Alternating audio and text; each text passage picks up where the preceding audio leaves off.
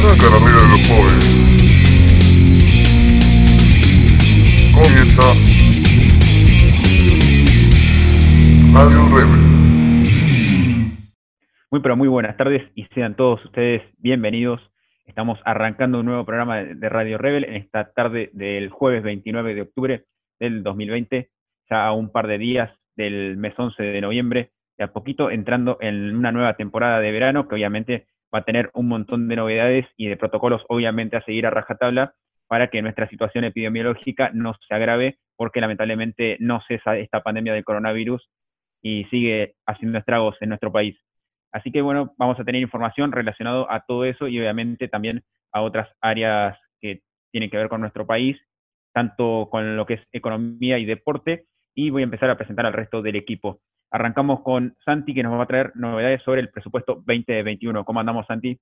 Buen día, Balta. Bueno, bueno, en realidad, más que buenos días, buenas tardes. Me pongo en el rol de todavía, que le mandamos un saludo también. Vamos a estar hablando del presupuesto 2020-2021, como bien dijiste, que obtuvo la media sanción en diputados. Perfecto. Hago también extensivo el saludo para Toby, que hoy no va a estar presente en el programa, pero sí lo tuvimos el martes y nos trajo muchísimas novedades sobre lo que es la pandemia del coronavirus y la temporada. Una temporada que también tiene relación con el operativo Sol. Sobre esto nos va a traer información Carly en el primer bloque, pero antes que no des el anticipo, te saludo Carly, ¿cómo va? ¿Cómo va la semana? Hola Balta, ¿cómo están? Hola chicos, bueno, me, reincorporo otra vez, este martes no pude estar presente, pero bueno, aquí estoy de nuevo. Y sí, vamos a estar hablando sobre el operativo Sol, porque finalmente el intendente del Partido General Pueyrredón, Guillermo Montenegro, confirmó que este operativo, este dispositivo, va a estar este verano y además va a haber la misma cantidad de efectivos que fue la temporada 2020. Bien, eso a desarrollar entonces en el primer bloque informativo ya dentro de un ratito nada más. Y otro de los integrantes que se reincorpora es Valen para este programa. Espero que vaya muy bien la semana por ahí, Valen. Y obviamente tenés muchísima información, en este caso sobre un club marplatense. ¿Qué onda, Balta? ¿Cómo andás? Eh, sí, bien contento de estar de vuelta con ustedes y vamos a hablar de las nuevas incorporaciones que hizo Peñarol de Mar del Plata eh, para la próxima temporada de la Liga Nacional. Excelente, Valen. Como bien nos comentabas, vamos a tener información sobre Peñarol, así que ustedes se quedan con nosotros que tenemos un menú muy amplio para este programa de jueves de Radio Rebel.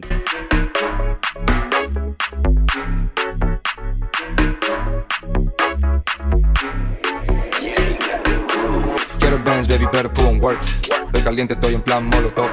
Si lo paro, se va a quedar Robocop. Si hago pop, no hay stop. Quiero Benz, baby, put on work. Estoy caliente, estoy en plan molotov. Si lo paro, se va a quedar Robocop. Si hago pop, no hay stop. Tiki tiki, esa mami es una friki. Le tengo el papo que parece el Mississippi. Si voy de ruta con el carro, pide creepy. En el Mercedes con su Gucci, con su blicky. Wow, wow, ella tiene un complot. Se va de party con su amiga y no stop. Medio cacho de esas cosas son club. Dale abajo, dale abajo y thumbs up. No hay stop, no hay stop, no hay stop, no hay stop, no hay stop, no hay stop, no hay stop, no hay stop, no hay stop.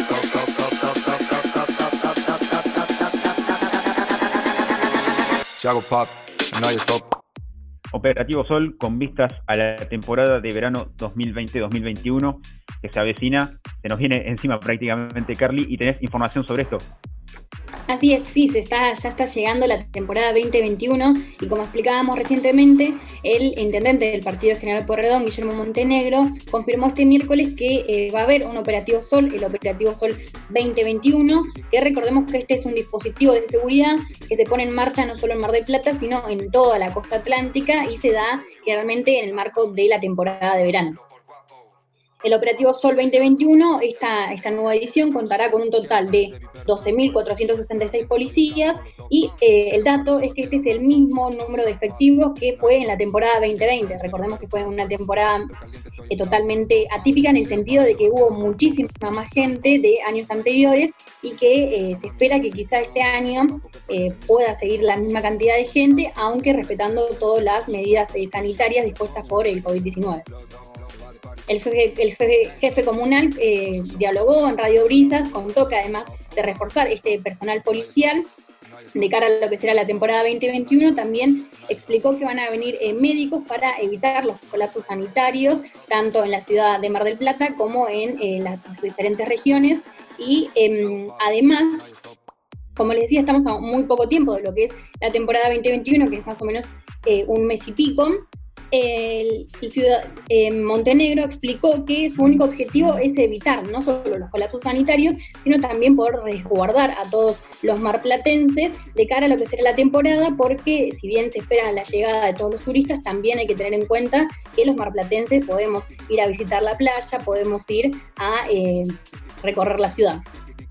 Para ello, obviamente, también Montenegro explicó que es necesario el cuidado y el respeto, de los, las medidas sanitarias, del uso de barbijo y eh, todos los diferentes protocolos que se fueron eh, realizando para las diferentes actividades. Montenegro dijo, estamos en una situación compleja, tenemos que cuidarnos, el control es la clave, vamos a tener que trabajar mucho. Este es un desafío que la temporada nos va a brindar. Además, lo que también explicábamos en programas anteriores es que em, van a haber nuevos hospitales modulares. En total se confirmaron que van a ser 18 hospitales modulares, de los cuales 5 van a estar en la costa atlántica y 3 van a estar aquí en la ciudad de Mar del Plata. Bien, entonces importante esto que resaltás a lo último, Carly, para reforzar un poco lo que serán los controles en Mar del Plata y obviamente seguir bien de cerca el comportamiento de lo que es lo epidemiológico, ¿no? Porque obviamente va a haber llegada de visitantes, por ahí un poco más de afluencia de gente en las calles, así que realmente será importante seguir esto de cerca, todos los protocolos que vos mencionás, que seguro se van a ir delineando más llegada la temporada, y obviamente la presencia de los hospitales modulares que ya eh, denotan otro panorama con respecto a lo que será el panorama de la salud, ¿no? Así es, estos hospitales no son también para evitar eh, para evitar el colapso y descomprimir a eh, nuestros eh, nosocomios, que son por ejemplo Liga y demás entidades privadas. Además, eh, como decíamos, también lo importante es resaltar que van a venir médicos, porque como estuvimos hablando también en programas anteriores, muchas veces hay camas en los hospitales o en, los diferentes nosocomios privados, pero lo que no hay a veces es personal de salud, porque lamentablemente cuando hay un caso positivo entre ellos, todos los demás tienen que ser aislados y es así cuando esos médicos, enfermeros no pueden asistir eh, camas COVID o incluso una cama normal o de terapia intensiva. Exactamente, muy bien, completísimo, Carly. Entonces, este informe sobre el operativo Sol 2021 de cara a lo que será una nueva temporada de verano, en este caso, obviamente, por la pandemia que arrastramos, atípica, pero obviamente siempre siguiendo los protocolos y demás cuidados que hay que tener bien en cuenta para que no empeore una situación que lamentablemente está bastante fulera en el país. Así que a seguir de cerca todo esto de cara a la nueva temporada. De aquí nos vamos al ámbito económico. Si tenés un anticipo para desarrollar en el próximo bloque.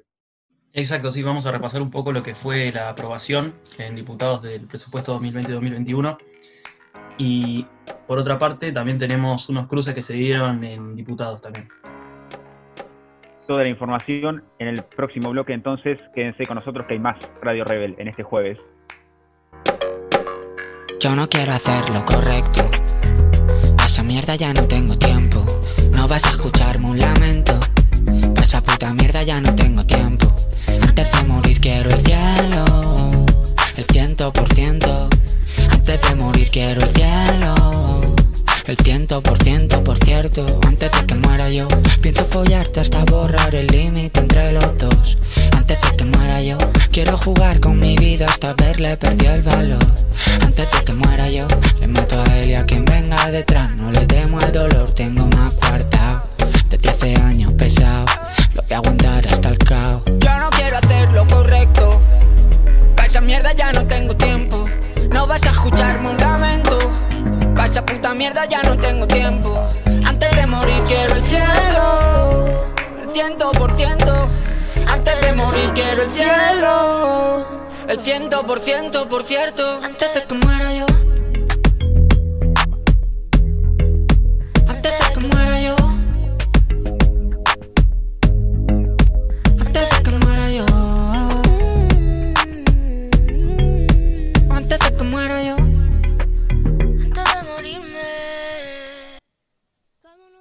Llegamos con todos ustedes a este segundo bloque informativo de Radio Rebel y lo que anticipaba Santi, media sanción, al presupuesto 2021, en este caso en la Cámara de Diputados. ¿Es así, Santi? Exacto, en la Cámara de Diputados se aprobó esta media sanción con 139 votos a favor por parte del oficialismo, 15 en contra y 90 de abstención. por lo que el Frente de Todos consiguió esta aprobación del presupuesto eh, nacional 2021. Eh, bueno, en la sesión que inició el martes se dio la reivindicación del Frente de Todos para Néstor Kirchner en, un aniversario de su muerte. Y por otra parte, en contraposición, el, jefe del interbloque de Juntos por el Cambio, el radical Mario Negri, reivindicó la figura de Alfonsini de la Vuelta a la Democracia. Por otra parte, también hubieron varios cruces en lo que fue la sesión de diputados, ya que Mara Weber, una eh, diputada del Frente de Todos, se refirió a un tuit de una legisladora de la USR, de la Unión Cívica Radical de Córdoba, sobre las usurpaciones y dijo que era como una, una ideología eh, impuesta por el Partido del Frente de Todos, pero sin embargo saltó automáticamente al cruce eh, una diputada de la UCR, en concreto, en concreto Karina Banfi, la cual dijo que su compañera había tenido unos dichos desafortunados y que eh, reivindicó, así por dicho, la, vuelta a la democracia que tuvo Alfonsín, un poco en, en, forma de chicana, y cerró diciendo que Weber estaba eh, sí, Weber estaba haciendo un linchamiento político a esta compañera eh, suya de su bloque en Córdoba. Por otra parte, repasamos, si querés, los, lineamientos básicos del presupuesto en los cuales se basa, que ya los venimos repasando hace varios programas, que es primero que plantea un dólar en diciembre de 2021 a 102 pesos, la inflación en el próximo año sería, según el presupuesto, con un techo del 29%, el PBI tendría una caída del 12% y el déficit fiscal tendría eh, una baja del 4,5%. Bien, es importante seguir estos lineamientos y en el caso de la sesión tal vez se desviaron un poquito los temas, ¿no? Por lo que me comentabas con respecto a, las usurpaciones y demás. Y bueno, la inminente o ya pasada, pero hace pocas horas nomás, el desalojo, por ejemplo, en Guernica. Claro, sí. En concreto lo que decía, lo que se acusaba esta legisladora de la USR de Córdoba, ella dijo que en un tuit que se está queriendo imponer eh, unas medidas quizás del gobierno desde la ideología de Grabois. Eh, bueno, esos eh, que desde la USR lo calificaron como dicho desafortunados, pero siguieron las internas en diputados, pero bueno, al final se pudo sancionar esta ley de presupuesto. Bien, eso era lo importante o lo aludido por lo menos para esta sesión y bueno, por suerte se pudo llegar a, una resolución y veremos qué es lo que continúa siendo por esta vía de, lo económico, que como todos sabemos, eh, viene hace varios años golpeado nuestro país y la pandemia agravó bastante los problemas, así que veremos cómo continúa este camino en la economía de cara al presupuesto 2021. Y de aquí nos vamos a modificaciones, o mejor dicho, movimientos en clubes marplatenses de básquet, en este caso Peñarol, Valen. Así es, si querés te hago un adelanto. Eh, Peñarol contrató a dos jugadores, uno nacional, digamos, argentino, y otro extranjero. Ya vamos a estar ampliando. Caras nuevas entonces en el club marplatense. Enseguida Valen desarrolla todo esto. Quédense con nosotros, que hay más Radio Rebel por delante.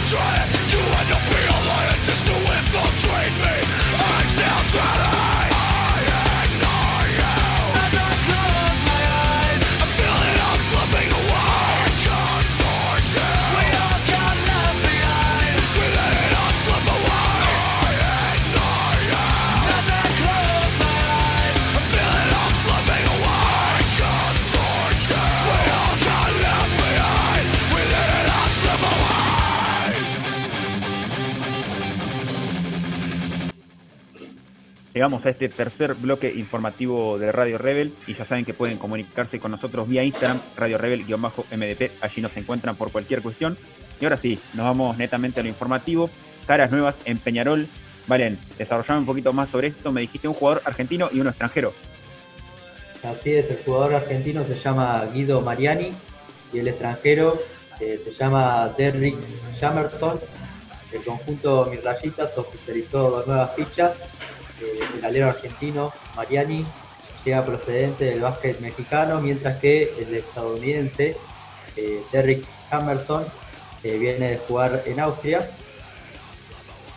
Eh, ante el esperado comienzo de la Liga Nacional de Básquet, Peñarol se prepara para encarar una nueva temporada de la mejor manera posible ante los diferentes inconvenientes a raíz de la pandemia.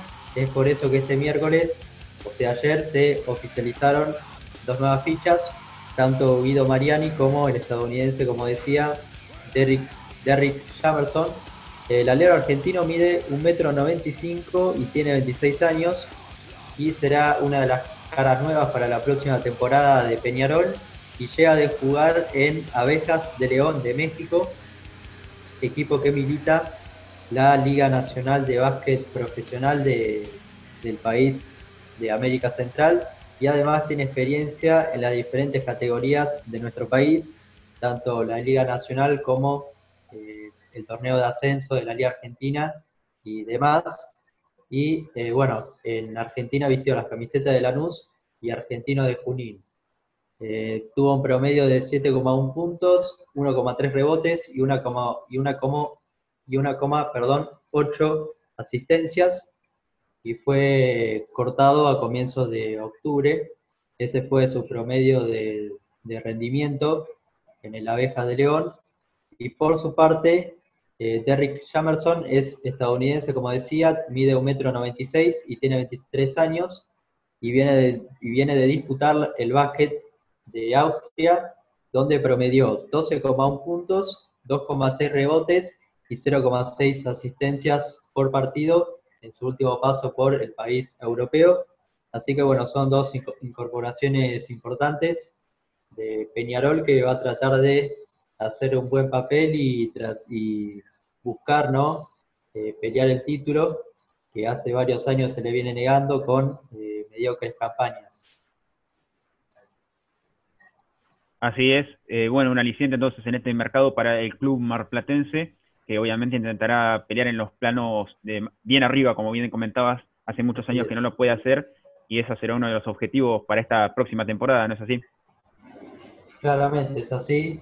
Eh, una Liga Nacional de Básquet que todavía no tiene fecha eh, de reinicio, pero sí se sabe que se va a disputar en Córdoba y, y Villa Carlos Paz, o sea, en la provincia de Córdoba, y como sede única, porque bueno, con este tema del coronavirus se complican las localías.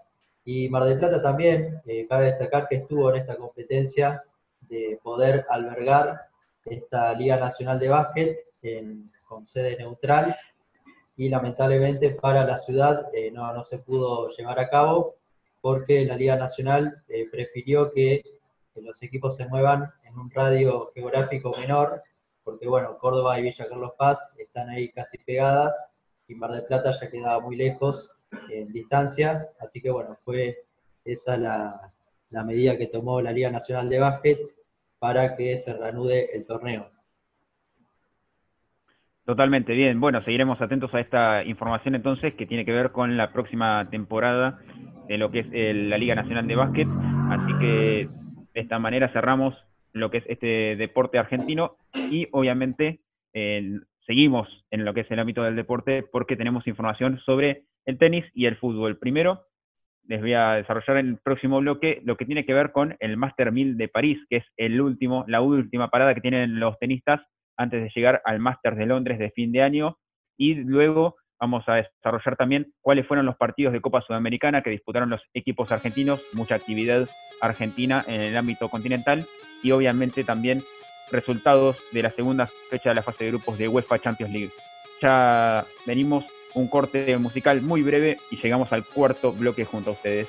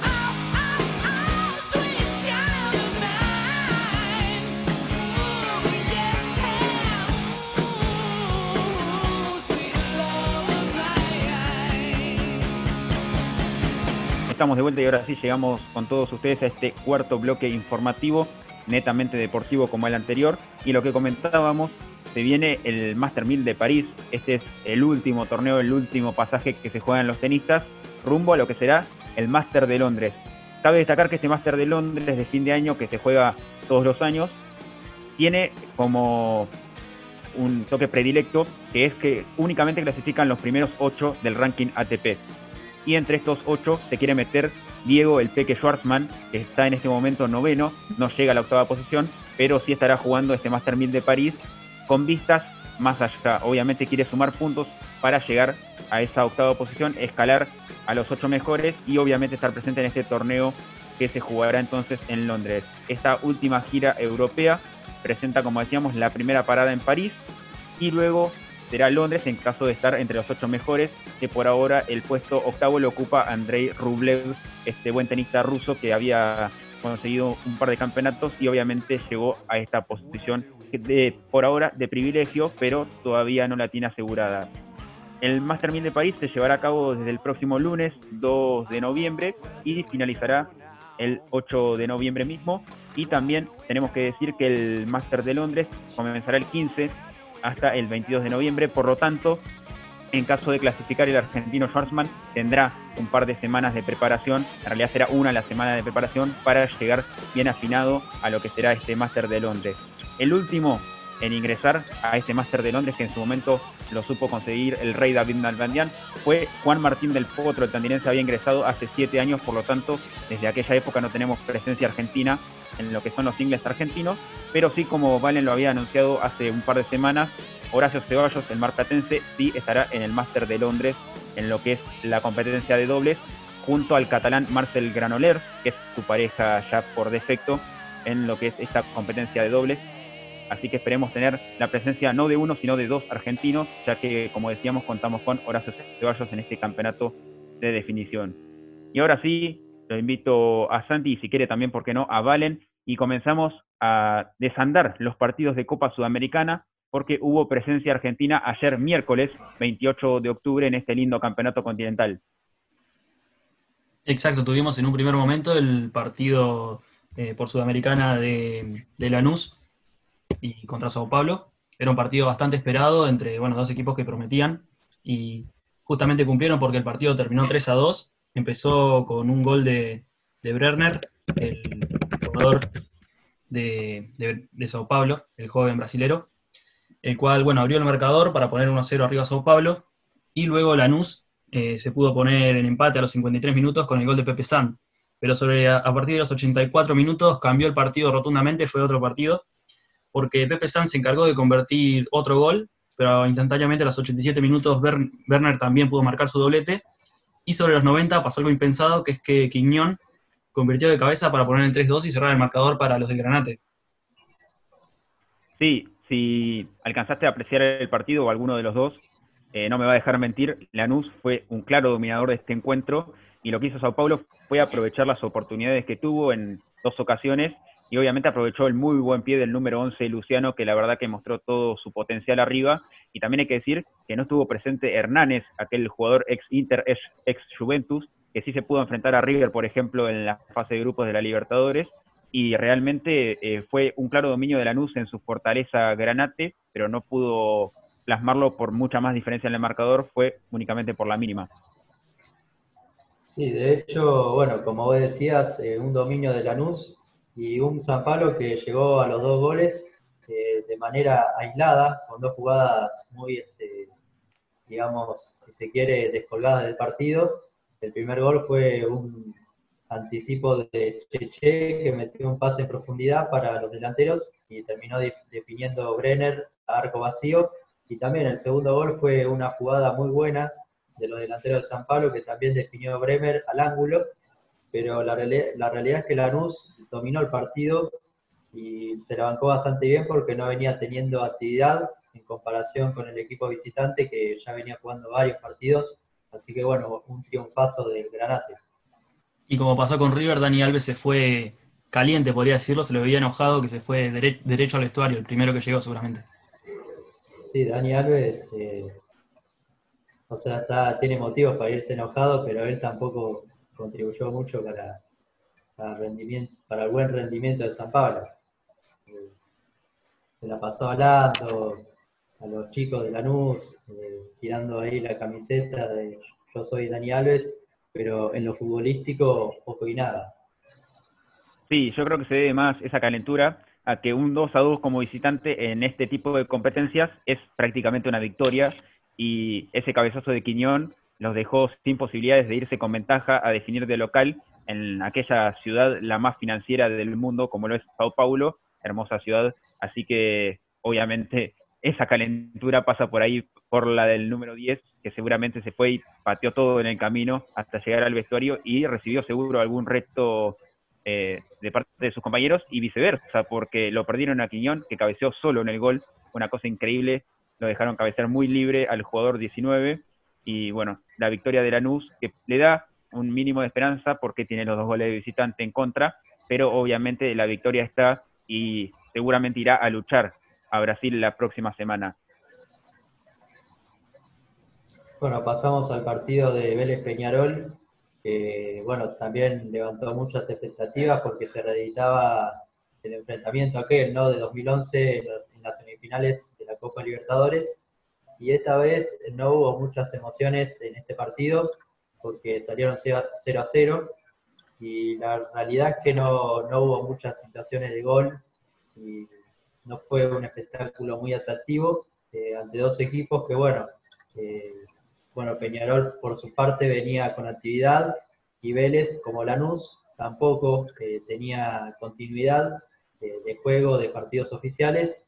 Y eso se notó porque el equipo uruguayo dominó la, pelota, tuvo algunas situaciones de gol más que, el Fortín pero la realidad es que fue un partido dentro de todo parejo, que no pudo desnivelar eh, al final Centurión, que entró como, digamos, la carta salvadora del equipo local, pero bueno, para Vélez no es un resultado muy positivo porque tiene que ir a, Uruguay, eh, donde Peñarol se hace fuerte, y eso lo demuestran las estadísticas eh, de la Copa Libertadores de este año, ¿no? que Peñarol se hace muy fuerte en su estadio.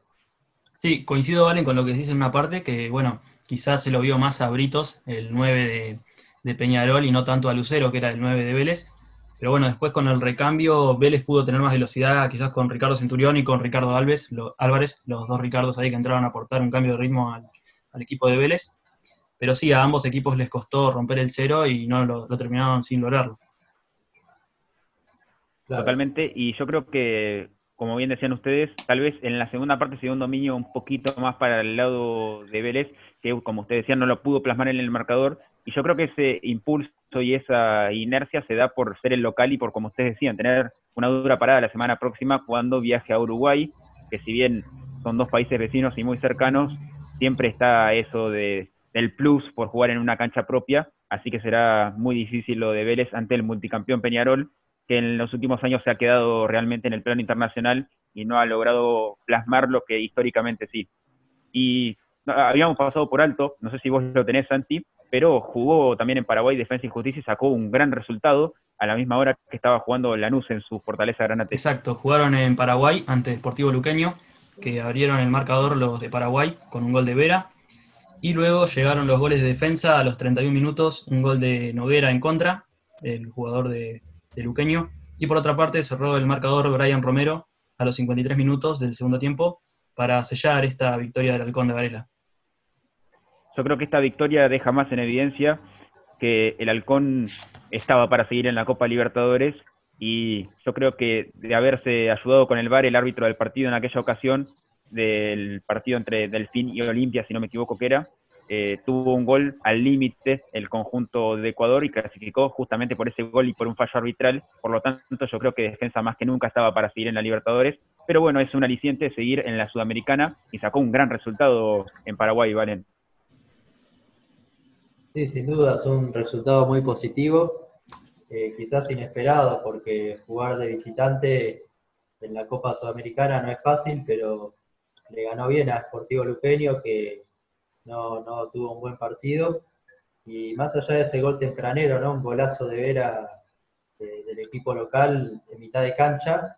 el Halcón se pudo reponer y, sacó, un tres, sacó tres puntos claves, eh, o mejor dicho, dos goles de visitantes claves, eh, que bueno, lo, lo ponen en una situación muy favorable ¿no? para clasificar a la próxima etapa. Totalmente, y para los que nos gusta seguir lo que es la actuación de los argentinos en las competencias continentales, tenemos hoy desde las 19.15 Unión Emelec en, en, el Estadio 15 de Abril de Santa Fe, lindo partido entre los argentinos y los ecuatorianos, y también tenemos presencia argentina, un duelo argentino en este caso, en Avellaneda, entre Independiente y Atlético Tucumán desde las 21.30, atractivo partido a seguir de cerca estos tres equipos argentinos y su andar en la Copa Sudamericana. Si les parece, ahora si ustedes dos me acompañan, como lo hicieron hasta recién en la Copa Sudamericana, vamos repasando resultados de la Champions, los más relevantes, porque se jugó entre martes y miércoles y ya se cerró la segunda fecha de la fase de grupos. Si quieren, vamos comenzando de a poquito con los resultados del martes. No sé quién dice primero. Santi, si vos tenés. Perfecto. El Atlético Madrid goleó por 3 a 2 al Salzburgo para posicionarse, por así decirlo, en la segunda posición del grupo A, que quedó primero en la, quedó en la primera posición el Bayern de Múnich, que ganó 2 a 1 al Lokomotiv de Moscú. Por el lado del miércoles, ayer eh, jugaron el PSG contra el Istanbul Basaksehir y le ganó 2 a 0 con goles de King y los dos goles de King a los 64 minutos y 79, 79 minutos. El Brujas empató con, el, con la Lazio, eh, el equipo italiano empató el partido eh, de la mano de Joaquín Correa, un argentino que metió el tanto del equipo visitante. También ganó Borussia Dortmund, que eh, salió victorioso en su partido contra el Zenit 2 a 0 con goles de Sancho de penal y uno de Haaland. Y además ganó el Barcelona 2 a 0 contra la Juventus, eh, un nuevo tanto de Dembélé y de Messi que convirtió de penal eh, luego de la ida ¿no? de, de Bartomeu y, eh, en la dirigencia. Y también ganó el Manchester United 5 a 0 en un resultado bastante sorpresivo contra el, la sensación alemana, el Leipzig, eh, con tantos de Greenwood, Rashford, Martial de penal y Rashford nuevamente. Eh, Rashford eh, metió tres goles y bueno, el resto los ejecutó Martial y Greenwood. Tenemos también un grupo B bastante atípico, que es el grupo que integra el Real Madrid, el cual empató 2 a 2 ante el Borussia Mönchengladbach. Y por otra parte quería destacar un partido que fue el del Chelsea, el cual ganó en su visita a Rusia al Krasnodar con el gol de Jackson Odoy. Recordemos que, bueno, Jorginho pateó un penal en el primer tiempo, el cual sorpresivamente no le acompañó la, la fortuna porque golpeó ese penal, golpeó en el palo y luego golpeó en la espalda del arquero, pero terminó sin ingresar. El arquero se hizo con la pelota. Pero con la salida de Jorginho, el penal, quedó otro penal en las manos de Timo Werner, el cual lo convirtió para el 2 a 0. Y luego Ziyech, la relación del equipo del Chelsea, convirtió a los 79 y a los 90 cerró la ventaja Pulisic. Sí, y otro de los aspectos, tal vez ya para cerrar, eh, es que el Manchester City logró una victoria el pasado martes y es el puntero de su grupo. Esto hay que aclararlo porque había ganado también el primer partido. Así que el Manchester City se queda con los primeros seis puntos en esta competencia y tan solo recibió un gol en contra esto hay que aclararlo bien a paso firme el equipo de Guardiola, que recordemos el año pasado se había quedado afuera a manos del Olympique de Lyon, una de las revelaciones de esta competencia. Así que a tener en cuenta a estos equipos que seguramente serán nuevamente los candidatos y en el caso de Pep Guardiola intentará cambiar ese paradigma y ese, ese rumbo que tomó que no le permite ganar una competencia continental de hace bastante tiempo. Así que otro aliciente para el equipo entonces de Manchester. Los dos equipos de Manchester ganaron en esta jornada, como bien comentaba Valen, golearon los dos, así que varios equipos que vienen dando un buen paso y firme en este andar de la Copa más importante de Europa, que es la UEFA Champions League. Y bueno, por esto entonces ya terminamos con el repaso de los equipos que están jugando las competencias continentales, tanto en América del Sur como en Europa, es el caso de la UEFA Champions League. tenemos obviamente partidos de UEFA Europa League, que los iremos informando en los próximos programas, pero obviamente se llevan a cabo los jueves como es habitual. Nosotros nos estamos despidiendo, pero no sin antes un breve corte musical y ya venimos con la despedida. Yo no creo que esté todo bien si salto por la ventana.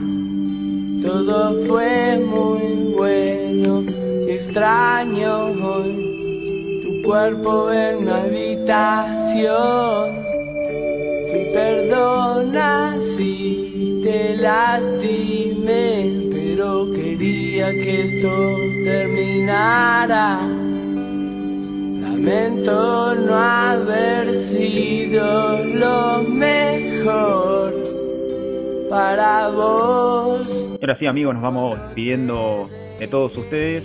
No será simplemente una breve despedida hasta el próximo martes. Les pedimos que se cuiden, obviamente, como siempre, que sigan los protocolos sanitarios porque estamos en medio de una pandemia, tenemos que hacer un esfuerzo más y obviamente cuidarnos entre todos y que pasen obviamente un fin de semana agradable porque se vienen, parece, lindas temperaturas para por lo menos disfrutar de lo que es el patio de casa, un balcón, algo para darnos un poco de aire de tanta actividad durante la semana. Así que nosotros nos reencontraremos el próximo martes, como siempre, desde las 18. Chau, chau. Que sepas que fuiste lo mejor.